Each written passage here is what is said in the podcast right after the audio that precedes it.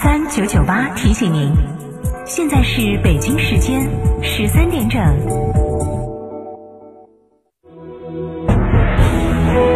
成都的声音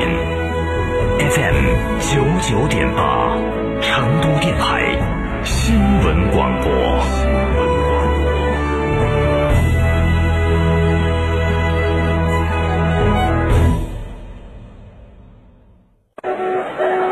唉，真烦！窗户对公路，各种噪音，怎么睡觉啊？那你就该安装通风隔音窗啦！上市企业科技品牌产品通风隔音窗，既能通风又能隔音的窗户，隔音量最高可达四十五分贝，相当于一堵墙的隔声能力。成都电台独家代理通风隔音窗，安静舒适，给你一个半身别墅般的睡眠环境。详询致电八四三五六九二八八四三五六九二八。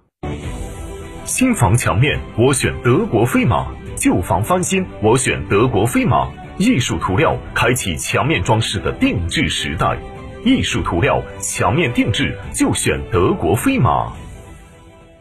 一线大牌小棕瓶套装原价一千四百二，限时五六折，特惠只要七九九。断货王黑管口红原价三百，终于补货，特惠只要幺九九。明星都在用的宝藏面膜原价三百零九，现直降二百一，特惠只要九十九点九。这么多大牌好物，为什么这么便宜？这是为咱们成都听众专属打造的，边听边买小程序商城，主播亲选与品牌方直接砍价，没有中间商赚差价哦。哇，成都听众有专属的优惠商城了，快分享给我啊！微信搜索“边听边买”小程序，所有产品均有品质保证，不不惧比价，好物一键到家。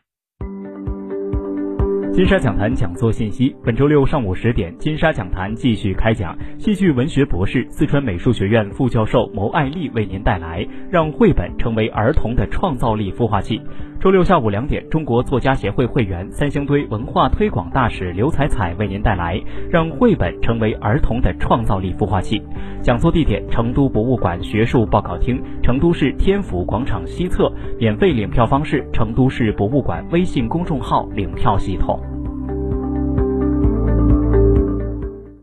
真实力轻松购，十月购雪佛兰 SUV 享零首付、零利息超级金融礼，高端大七座全景 SUV 雪佛兰开拓者享至高十八期零息，实力中级 SUV 雪佛兰新探界者二点零 T 九 AT 黄金动力加持，享至高二十四期零息，详询雪佛兰经销商。世界真美好，生活家装饰第八代精奢新品全程荣耀首发，以巅峰工艺铸精奢人生。二十间大宅样板全程招募，管理费五折，设计费五折，厨卫爆品五折，主辅材全线新品升级，楚格风工艺，十四项专利技术，八项特色工艺，八十五项工艺标准，三百四十三条验收标准，巅峰工艺带你玩转生活家装饰第八代精奢新品，福利详询八三三二零六六六八三三二零六六六，生活家家居。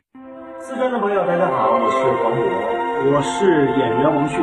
新冠病毒目前还在全球肆虐，抗疫成果来之不易，岁月静好更需大家的努力。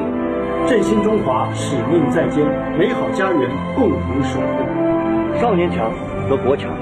复兴中华重任在肩。新时代的青年需要豪情和担当，更需要强健的体魄来实现梦想。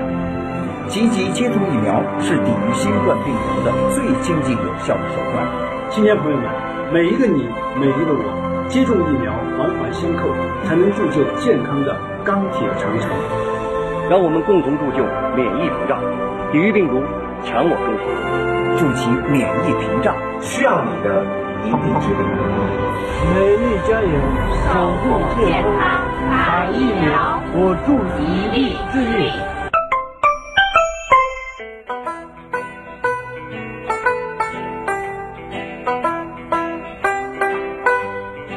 二零二一顺品郎杯成都最美招牌菜评选活动决赛正在投票当中，三百二十家的美食招牌菜进入小郎酒的 Cup 小程序投票，就有机会抽取好礼。顺品郎浓香之中融入酱酒，够香够纯够柔顺。顺品郎味道正浓酱兼香型的东式光瓶酒。即日起到十二月的三十号，凡是在成都区域内购买新顺品四八零，就有机会免费的获得一瓶同款的二八零。购买有着瓶标标识的老顺品四八零促销装，同样有机会赢得一瓶经典小郎酒。小郎酒大品牌，小瓶装，量正好，浓酱兼香的都市小瓶白酒，有滋有味。小郎酒大品牌。九九八快讯。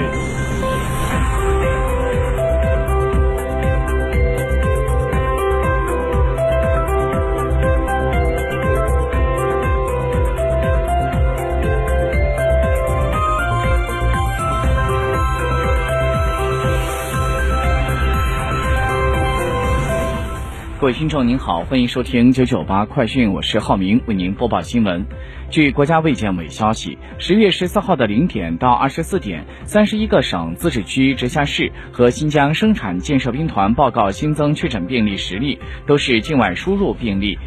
其中，云南三例，天津两例，河南两例，上海、广西、陕西各一例，含三例由无症状感染者转为确诊病例。其中，天津、云南、陕西各一例，无新增死亡病例，新增疑似病例一例，为发生在上海的境外输入病例。